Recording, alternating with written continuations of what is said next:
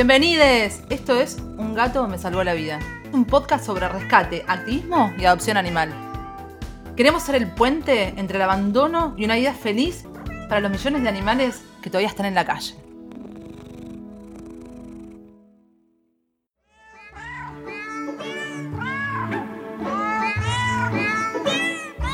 Hola, ¿cómo va? Estamos en el último episodio de la temporada de Un gato me salvó la vida. ¿Cómo estás, Kai? ¡Yeah! ¡Llegamos! Llegamos. Estoy feliz, boluda. Estoy feliz de que logramos. Estoy festejando. Me faltó, la, me faltó la decoración, che. No, nos falló la decoración. Tal cual, una torta, algo. Bueno, ahora cortamos y yo ya abro algo para, para tomar. 10 de la mañana. Bueno, igual esto no quiere decir que se termine acá. O sea, la idea es seguir. Eh, un poco yo siento que en esta, que en esta, en estos 10 episodios recorrimos los temas eh, básicos o más comunes de- del activismo animal. El rescate, las denuncias, cómo socializar gatos, algo de veterinaria clínica, eh, ¿qué me está faltando? A castraciones hablamos también, eh, hablamos del tema de la problemática de los animales en la calle. Eh, eh, bueno, un, un penúltimo episodio súper emotivo. Pero bueno, en este episodio nos, nos queremos despachar con Somos una valija, boludo. No, nos que- queremos hablar del, del tema que tal vez tendría que haber sido el primero de todos, que es, estamos todos locos, locas las proteccionistas. Para mí, más, más Sí, proteccionistas mujeres, porque posta que un Sí. 90% Ahora son más hombres, mujeres. se van sumando, pero me parece que son como Eh, daños colaterales. Por ejemplo, mi novio es proteccionista, todavía no lo sabe él, pero es más un daño colateral y que tipo, che, necesitamos que nos lleves a tal lado, o hay que ir a tal. Para vos, porque son, somos más mujeres en el rubro? No, no quiero caer en el, en el lugar común de no, porque somos más sensibles. No, no sé cómo explicarlo. es que no sé cómo explicarlo, como que nos sensibilizamos más. Bueno, pero es un tema más emotivo. Yo creo que, que eso va. Aparte que estamos todos más locos, no, no creo que estemos todos más locas, pero me parece que sí es una puerta de que es la emoción en el cual nosotros como mujeres podemos eh, demostrar más las emociones que tenemos y empatizar más con el otro, no solamente con un animal. Claro, habría que ver si en todos los rubros de ayuda social predominan las mujeres. Yo creo que sí, hay como una cosa más de Yo creo que sí. permitirnos brindarnos y salir como de la burbuja propia de solo hay que ser productivo, ¿no? Como que te permitís la solidaridad, pero bueno, ojalá que también con el cambio de paradigma feminista eh, estas cosas estén cambiando. Yo creo que, se están sumando más hombres. La verdad que, que veo en bicho ponerles, sí, hay cuatro o cinco, pero no, no, es como que tal vez también veo, ahora que lo estoy pensando, lo estoy hablando, es como que tampoco le damos mucho lugar ahora que lo pienso, porque es como que siempre estamos nosotras. Sí, bueno, qué sé yo, pasa que nosotros también eh, tenemos un recorrido re largo. Yo recién ahora estoy viendo como tal vez, bueno, no, recién ahora no, pero como que sea más frecuente el, el tipo que adopta un, un gato de un rescate y como que no sea la, la idea que predomina lo de, bueno, quiero una mascota, si soy hombre tiene que ser un perro y además lo voy a comprar o lo busco en una veterinaria, como que sensibilizan un poco más con la cuestión de los rescates. Tal vez es algo más reciente, pero bueno, en sí estamos, estamos locos. Pará, igual ponerle, creo que garpa muchísimo. A mí me, me convence totalmente, es como que me cierra mucho una persona que, un hombre que le gusten los gatos. Ah, de pronto era el podcast relacional. Sí, posta que yo si, si abro una app de citas y hay foto con gato, es un, medio. Un plus. Claro, tipo, bueno, listo, check, ya está. Es un, un 80% adentro. Después, si no es un psicópata, bueno, genial. salió para la foto nomás el gato, ¿viste? Pidió prestado el vecino, salió para la foto. No, está bien, ponerle que eh, tiene, le gustan los, los gatos, pero después es, en sus ratos libres es psicópata y bueno. No, pero, pero pará, fuera de joda. A mí si, por ejemplo, me dicen, no sé, estoy en una reunión laboral, o sea, cero contexto eh, gatuno, ¿no? Y, y me dicen, tipo, no, sí, tengo dos gatitos rescatados. Ay, listo, sos mi persona preferida en este momento en toda la reunión. Yo, obvio. Yo, yo, ah, cualquier persona que me habla de que adoptó gato, lo primero que le pregunto es el color. No sé por qué me lo quiero imaginar y el nombre, pero Si es sin sentido, pero tal cual. No importa si es tu jefe, el almacenero. Ahí ya, si te dice tipo, tal cual, y si te dice tipo, che, te tengo que pagar menos, laburar los fines de semana, no importa, tiene un gato, ¿entendés? No, y aparte todo tema pasa a ser secundario. O sea, estás hablando de algo, estás en el hospital en una situación de urgencia. Pero bueno, eh, posta que, yendo al, tema de si estamos todas locas, bueno, igual con lo que acabamos con el show que de recién claramente que sí. Eh, pero bueno, hay una cosa para mí que sí, efectivamente hay un componente, no sé, como que si, si sos voluntario o tenés ganas de hacer solidaridad, hay un punto en donde te estás entregando una causa eh, que, excede el, laburo, que excede las relaciones cotidianas y muchas veces tiene carácter de urgencia, ni hablar que rescatar animales de la calle siempre tiene carácter de urgencia. Entonces, y un poco hay una cosa de, no digo de trastornarte, pero como que te, involucras distinto y pasa a ser eso que decimos, nosotros siempre que arrancamos a hablar, estamos hablando de que hay una cosa como que es un trabajo esto, ¿no? Como que es algo voluntario, pero al final del día cuando hablamos de que, de que un poco todas las proteccionistas estamos locas o locos, tiene que ver con que es más que, para mí es más que un voluntariado común y corriente, aunque el voluntariado siempre tiene una carga de entrega y también en algún punto es más que un trabajo, porque un trabajo lo puedes acotar a horarios, a dinámicas, a tareas y además de que hay una compensación económica que en este caso no. No estaría, no estaría funcionando esta parte.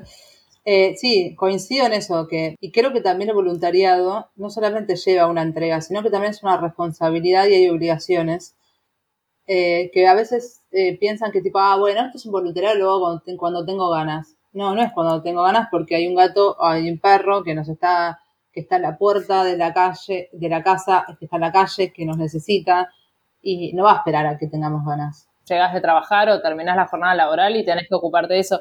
Yo, de hecho, esta semana estoy hablando con una chica del grupo de gatitos de Sarmiento, eh, porque las dos vivimos en el mismo barrio y eh, estamos cerca del Congreso y ahí hay eh, un gatito que queremos rescatar y la onda era en el medio de la noche eh, dejar la jaula trampa para ver si el gatito caía y eso lo hacíamos gracias a un policía que nos, estaba, que nos daba una mano, pero que nos podía avisar que el gato había caído, no sé, a las 4 o las 6 de la mañana. Así que yo me desperté durante la noche varias veces a ver si tenía un mensaje de urgencia y eso claramente no califica de laburo, no califica de voluntariado y eh, puede ser un factor de enloquecer. Claro, ahí es donde tenemos una de las causas por las cuales podríamos decir que estamos locas no, también esto de, también de por qué proteccionistas, ¿no? Que estábamos hablando antes de, de dónde viene el término.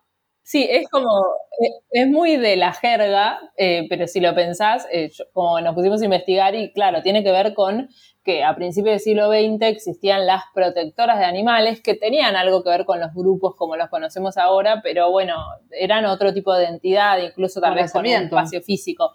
de hecho, claro, la de Sarmiento eh, que ahora es Gatitos de Sarmiento y tiene como toda otra lógica, pero bueno, sí.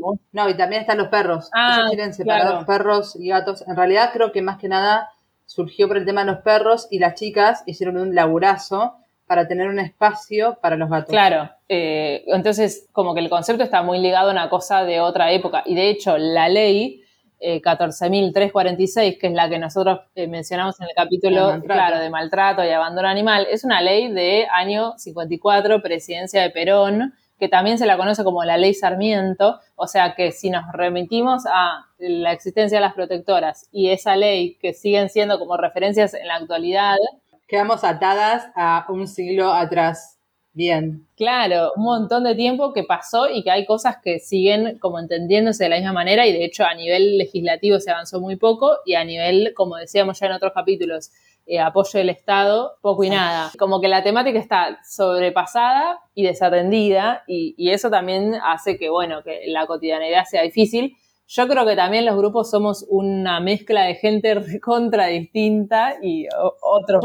Nos une una, causa mayor que, son los animales y cada una no hay como reglas como cómo hacer un voluntariado. O sea, lo vamos aprendiendo en el momento. O sea, hay un montón igual de, de ONGs, de organizaciones sociales que laburan, o sea, que son empresas y que están organizadas mucho mejor tal vez que nosotros, pero no existe nada de animales como voluntariado. Entonces es como que vamos aprendiendo en el día a día y a medida que caemos, vamos aprendiendo también. Sí, de hecho, si pensemos cómo era cuando nosotras arrancamos, las prácticas que teníamos, mucho como acumular gatos y tratar de atender todo al mismo tiempo y, sin como priorizar, ni siquiera poder organizar bien el dinero y ahora hay áreas en los grupos. Tal cual, de recabación de fondos, eventos, nosotros tenemos un montón, sí. Claro, incluso los grupos que tenemos más experiencia, capaz que le tiramos eh, una mano a los grupos que están recién empezando, tratamos de asesorar a otras colonias. Eh, en ese sentido cambió un montón, pero bueno, no dejan de ser siempre situaciones situaciones críticas. Yo esto lo pienso sobre todo cuando la gente se queja en internet y dice, no, los proteccionistas son una secta, están todos locos, mirá lo que me piden cuando voy a adoptar. No, no niego, no niego la locura, eh, pero sí entiendo que, bueno, como todo lo que hay detrás y también el entendimiento que tenemos, por ejemplo, de la situación que atravesó ese gato que vos vas a dar en adopción, y sí, obviamente vas a querer que el adoptante sea lo mejor posible. No, aparte, no solamente el gato, o sea, el estrés tuyo de verlo al gato mal, porque también nosotros jugamos un montón de emociones cada vez que tenemos que atender un gato o llevarlo al veterinario, que no es tipo, ay, el gatito se mete en la transportadora y dice, qué bueno, me van a llevar de paseo, voy al vete, la paso bomba. No, es todo lo contrario, o sea, te muerde, te rasguña, el estrés se hace pis. Ayer yo le tenía que dar, por ejemplo, a una gata que tengo en tránsito, tenía que hacer el puff, viste, con la botella, o sea, todo bien casero. Sí. Y, corriendo la gata por todo el baño, la gata me lloró en un momento como diciendo, tipo, no me hagas esto, por favor. Yo sabía que me estaba diciendo eso, pero era porque estás mucho, o sea, es un bien que le estoy haciendo, es mi justificación. y en un momento estaba parada y se hizo pis encima, ¿entendés? Entonces es como, es un estresazo, y dije, no. Sos malísima. claro, aparte la culpa, ¿entendés? De eso de tipo, no, mirá lo que dice la pobre gata. Claro, pero a lo que voy es que o sea, ponerle cuando vas a dar un gato una opción y decís, che, es importante que pongas red y mucha gente dice, no, bueno, pero mira, eh, lo voy a adoptar, yo te estoy haciendo un favor al adoptarlo y la verdad es que no tengo plata ni tengo ganas de poner la red. Y vos decís, pero no sabes el trayecto que atravesó este gato para llegar a este punto en donde yo te lo estoy entregando a vos y que se, digamos, se muera o se accidente por una tontería cuando realmente hay como un montón de, tiempo invertido en salvarle la vida a ese gato. Por eso. Es como que para nosotros es obvio, igual entiendo que también de parte de los grupos podemos hacer a veces un mejor laburo en comunicar y ser como un poco más empáticos con la persona que no sabe nada y, está también aprendiendo y entendiendo. Retomo lo mismo, eso en el día a día ir aprendiendo, también es como que tampoco podemos vomitar, así entre comillas, en, redes todo lo que pasa detrás, porque es un montón de laburo el que hay detrás la cantidad de mails que nos llegan, la cantidad de tiempo que perdemos, eh, que invertimos, no perdemos, en responder un mail, a veces para hacerlo lo más detallista posible, pero no es que llega un mail. A veces, por ejemplo, en Bicho estoy yo respondiendo los mails con todo lo, que conlleva, eh, no solamente tipo, bueno, para qué es lo que quiere, entender primero qué es lo que quiere la otra persona, entender si es adoptar, si es dar en adopción, abandonar. Cuando te escriben, por ejemplo, que dicen, no soporto la crisis que hablamos en otro capítulo, que ya están en crisis y que te dicen quiero dejar este, quiero sacarme este gato encima. Y es tipo todo el laburo que vos tenés que hacer ahí de hablar y todo por mail. Porque recordemos que tenemos un trabajo que no da de comer, que no es este.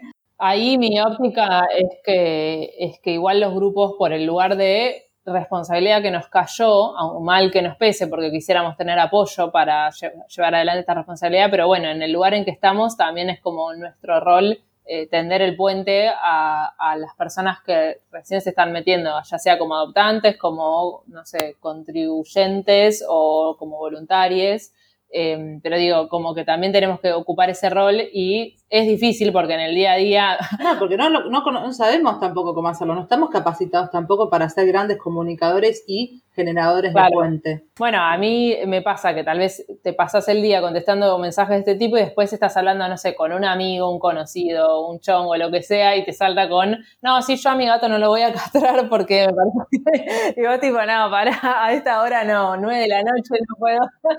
Hola, ¿qué tal? ¿Te acordás quién soy yo? ¿Te acordás todo lo que hago? Y llega un momento en el cual no es solamente esto que hacemos, o sea, en paralelo también tenemos un trabajo, gatos propios con problemas propios, perros pareja, familia, amigos, un montón de otras cosas, proyectos que queremos hacer y, que se nos va mezclando todo y a veces es muy desgastante el laburo que estamos haciendo. Obvio que lo elegimos. Claro, eso te iba a decir, pero lo elegimos todos los días. Yo pienso que la gente diría, bueno, o sea, pero ¿quién te manda? O sea, la pasamos como el culo y lo seguimos eligiendo. Hola. Sí. Claro, es como que diría, sí, bueno, pero si vos querés seguir haciéndolo, entonces es como cualquier cosa para mí. Si vos querés seguir haciéndolo, bueno, tenés que arrancar de cero todos los días con la comunicación y hay días en que no vas a poder, digamos, tener paciencia y bueno. Esto que hablabas que no tenemos ayuda tampoco es empezar como a que la gente empiece a sumarse también, porque si somos más, o sea, si yo, por ejemplo, puedo repartir mi tarea en otras personas, me aliviano yo también y puedo responder con mejor calidad también y dejar de hacer tales tareas que son súper automáticas o tipo, bueno, responder a lo que me parece que es básico, tipo, dónde se castra, que lo hago automático, que eso lo puedo automatizar, pero hay cosas en las cuales necesitamos estar nosotros como persona detrás y como con nuestra experiencia.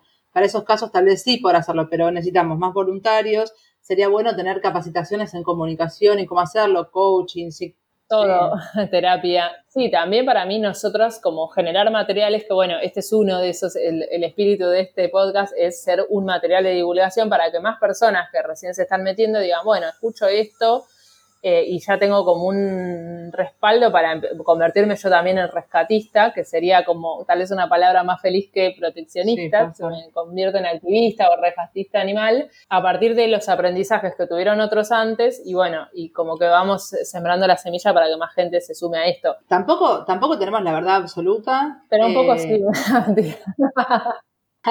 un poco, no yo tengo seis gatos y son seis, seis mundos distintos, o sea... Sí, y sobre la marcha también hemos aprendido cosas, o sea, en los últimos, no sé, dos o tres años el tema de comportamiento felino eh, se profundizó mucho más. El tema de las castraciones masivas y la evidencia que eso, que eso conlleva de, de, que es la mejor, la, la, manera más ética eh, eh para controlar las poblaciones de animales que están en la calle, eh, cómo manejarnos como grupo, o sea, la comunicación dentro de cada grupo. Por lo menos cuando empezábamos mirábamos hacia afuera, hacia otros países, decíamos a, ver cómo son los grupos en otros países, qué sé yo, de ejemplo, Estados Unidos que los grupos de rescate tienen esta política de castrar y volver a, liberar en la, en la, colonia, claro. Nosotros estamos haciendo nuestra propia experiencia acá con las características que tiene Argentina, con la desatención del Estado, pero también con un espíritu muy fuerte de la gente que, de los voluntarios que tenemos ganas de, de cambiar y de generar un impacto, así que como que creo que estamos haciendo nuestro propio camino. Sí, y que vamos a quedar en la historia. Ah,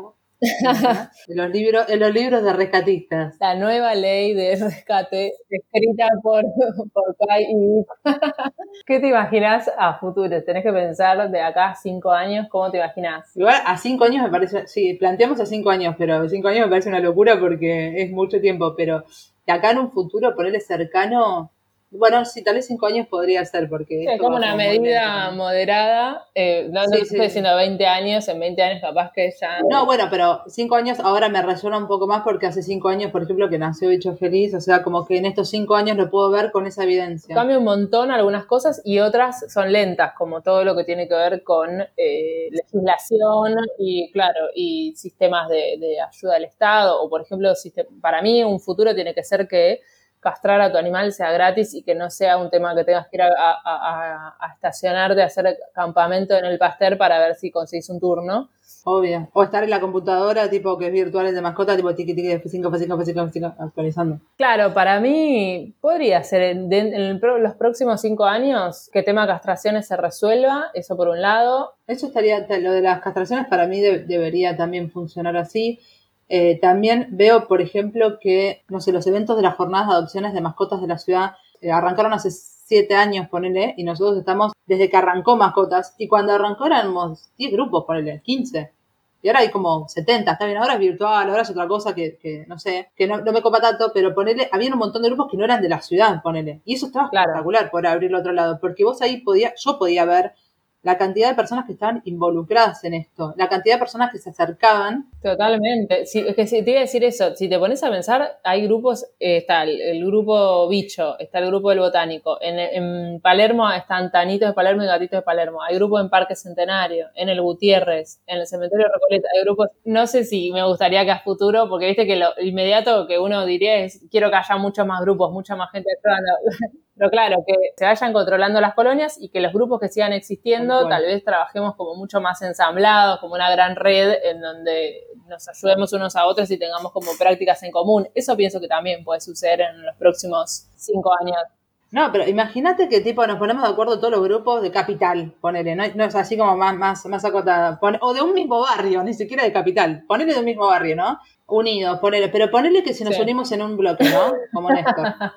nos unimos y decimos tipo, bueno, queremos cambiar la ley. O sea, imagínate lo que sería eso. Podríamos impulsar un montón de cosas que hoy no podemos porque también la ley no se, no se modificó en todos estos años porque hubo un montón de personas que pensaban otra cosa. Bueno, el colegio veterinario detrás, o sea. Claro, bueno, también para mí lo que pasa es que es, eh, es tan caótico el mundo del activismo animal, porque como decíamos al principio, no hay reglas, no hay un manual, entonces sí, qué sé yo, todos hacemos, eh, vamos haciendo sobre la marcha y es muy difícil aunar criterios. En los más de 10 años que llevamos haciendo esto, nunca logramos una gran cohesión y no por falta de voluntad, sino porque es muy difícil unir todas esas voluntades pero no pierdo las esperanzas. No, yo tampoco, pero, pero son como conceptos muy, muy complicados también de tratar. Por ejemplo, ¿te acuerdas que lo hablamos en un capítulo? Que dijimos, ¿qué es maltrato animal? O sea, ¿qué incluye el maltrato animal? O sea, los que crían animales es maltrato animal, los que comen animales es maltrato animal, los que venden animales es maltrato, ¿entendés? Es como muy amplio. Primero que no está legislado nada de eso, y tal vez debería estar legislado, tal vez debería tener un castigo máximo al que tortura.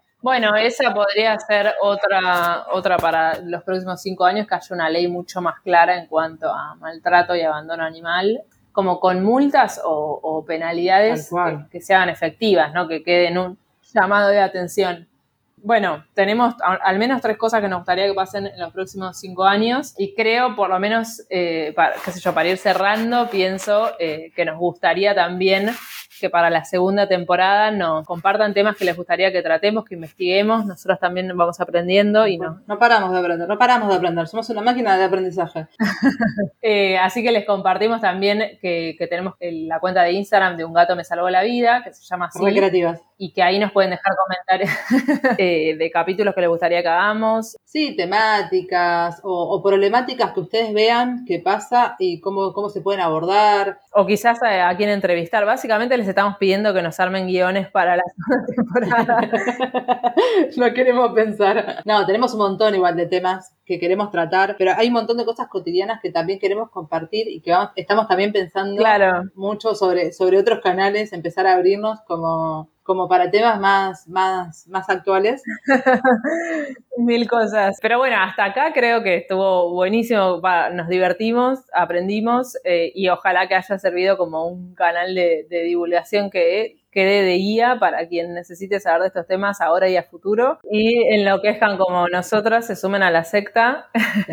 tal cual. Y que se puedan sumar y que sean parte, que adopten, donen, difundan y sean voluntarios que se sumen a, esta, esto. Ya estamos todos locos. A ver, el, ser humano ya está loco, ya es neurótico de por sí. Eh, bueno, muchas gracias por acompañarnos hasta acá y pronto será la número dos. Gracias. Nos despedimos, nos despedimos de esta temporada, descorchando, y esperamos, sí, esperamos que nos, nos sigan acompañando la temporada número dos, así que nos seguimos escuchando entonces. Dale, un abrazo. Nos vemos. Esto fue Un gato me salvó la vida. Somos Kai y Vicky, voluntarias y activistas. Seguinos en arroba bicho feliz y arroba hace feliz a un gato.